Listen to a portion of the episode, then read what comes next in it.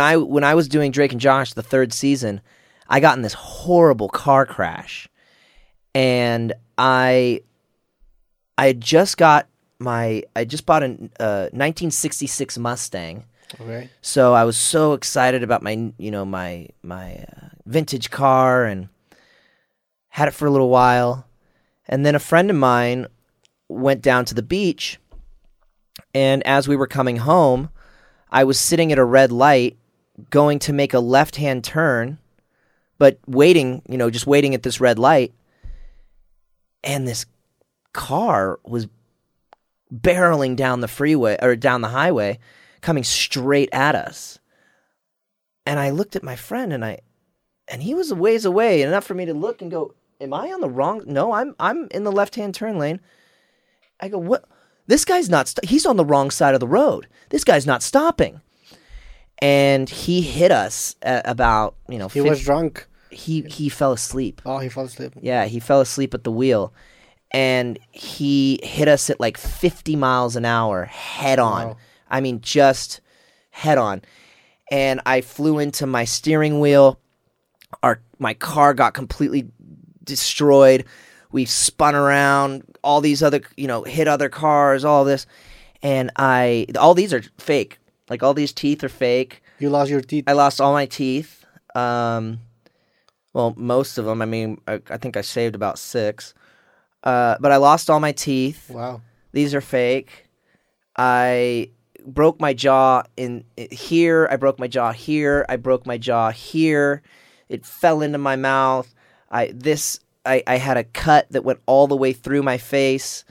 Um, I mean, it was just it was unreal. I mean, uh, you could probably pull up Drake Bell car crash and see my my picture. Do you remember the incident? Or I were you- or remember you everything. blacked out. No, I didn't black out. It was crazy. Yeah, it was car- wild how I didn't black out, but I I remember everything like it was yesterday. So you remember the? See right there? Oh fuck! That was. Wow. Yeah, and I broke my neck, and I uh, yeah, you could have died. Yeah, well, the doctors were surprised that I, I wasn't paralyzed or dead, and then that that that cut on my on my chin, that right there, I could stick my tongue through it, Wow. and my my jaw is completely broken in my mouth right now. So like I I, I will uh, uh, I'll pick it up with my tongue, and it would come out like that, and then just fall back into my mouth. Um, but that was that was right after that was pretty much right when I when I arrived at the hospital. I hadn't had any surgery or anything done yet. They, wh- yeah, they hadn't even cleaned me up or t- or or ripped off my shirt yet. But were you like in complete pain? I couldn't feel anything. You couldn't feel anything. No, I was Everything in was complete numb. shock. Everything in was complete numb. shock. I couldn't feel anything. I was just. That's why I was able to grab. That's why I'm able to kind of pull my lip and make a. Oh. I was kind of trying to be funny. you know, I was trying to find something in the. You know, I. I- was just in. You know, just complete shock. But I didn't feel. I didn't feel any of that. It just felt like. Just numb. Yeah. Yeah, just numb. Wow. Yeah. And so I I ended up I wish I had the pictures of what I looked like after I I was healing because my my chin came out to about here and they told me I couldn't Because of the swelling. because of the swelling and I couldn't shave because it had to heal. So I mean, I had this huge chin and this huge beard and it was just the strangest thing and I had my jaw wired shut. So my jaw was like this the whole time. For how long? Uh, it was about three or four months. Wow. With your jaw shut Jaw wired shut. and you ate Everything liquid. liquid. Yep. And so Wow. um, they told me, you know, make shakes with hamburger and and cheese. You know, make a hamburger shake and just blend up some spaghetti and eat it. It's just the same. And I was just like, no, it's not. It's not the same. and so I just ended up eat, drinking these little yogurt drinks every day and. I got really, really skinny, but my face was huge. So my body was really skinny and my face was huge. And And were you scared of like losing your acting career, your voice? I was looks? afraid of everything Yeah. like that. Yeah, I mean, I, I, I didn't think I was going to be able to sing again. I didn't know because I didn't know how I was going to be able to move my jaw. And so, uh, man, because my, it was it was it was, com- it was completely broken. Like it was yeah, wow. and and I uh, yeah, I mean it was shattered. I mean my jaw was completely shattered, and I uh, But once you opened, or they they opened your mouth, you need to go to rehab and yep strengthen the. yep I had to do all of that. How long? How long did the full recovery take? A year, two years. I mean, fully recovered, probably about eight months to a year. But I was recovered enough. Probably wasn't, but I did it anyway To to go back to work. Wow. And that's what was really cool about what uh, my show did, as opposed to what I've heard on other shows, was they just immediately put a pause, and then waited for me to heal and get better. But you were mid-season recording. we were right in the middle of season three or season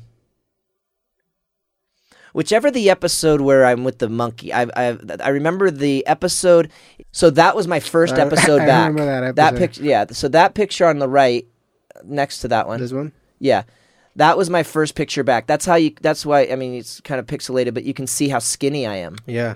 You really look skinny. Yeah. yeah so that was my that was my first episode back after healing. Eight months after healing, or? Yeah, about well, this was probably about six months after healing this year, and um, and it was really crazy because I get to work, and I'm you know I'm so sensitive about my jaw.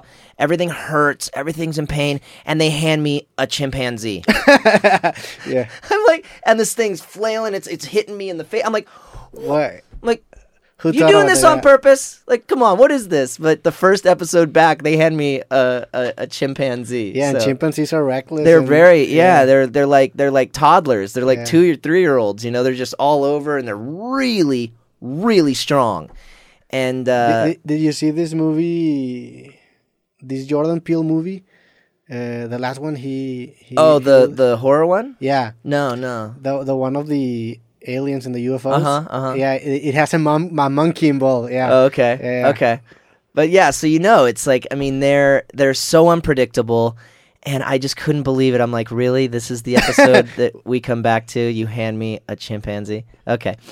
Um, but yeah, so I came back to that, and that was after uh, after my jaw being wired shut, and then I had after I got my jaw open, you know, because I didn't have any teeth while I was so it was really hard. I mean, I was taking all of this medication. Oh, because the dentist work was bef- after. After. The, the, yeah. Yeah, so I I uh, luckily didn't have to get any plastic surgery. I mean, it was unbelievable. I went to the plastic surgeon. He's like, "Oh no, that's going to heal." But this looked really bad uh, originally. I mean, it was really bright and red and all this.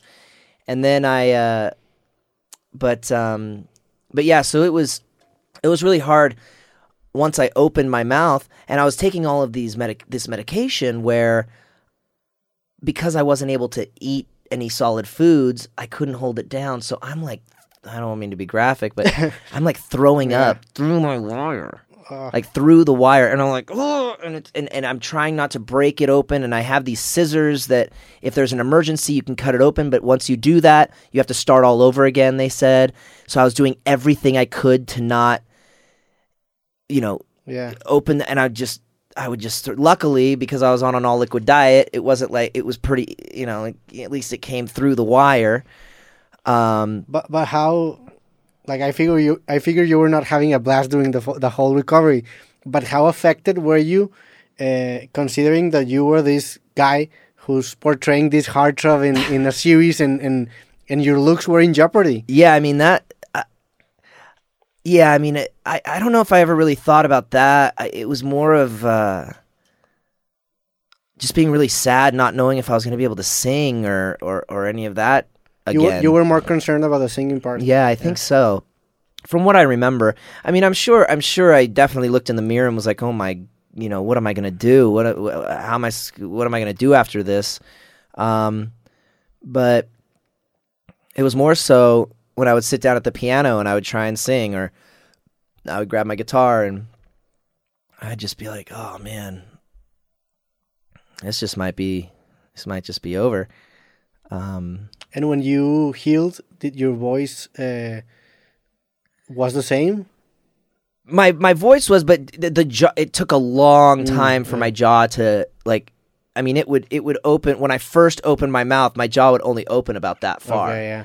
and then through physical therapy and through all this finally and every time you'd open it would crack and pop and crack crack crack, crack, crack you know and you'd be so it, it was really sensitive um i mean it still really it still is i mean i'm still it's still you know didn't uh it's still really thin in, in areas and, and, and all of that. So I wasn't able to get.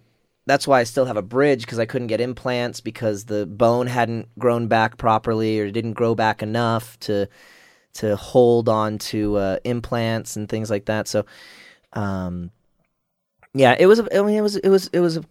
It was a. It was a process. Yeah, it was hard. Yeah, I didn't know all Really, that. really hard I'm, process. I'm glad you came back alive and you're I mean, me too. I mean, me friend. too.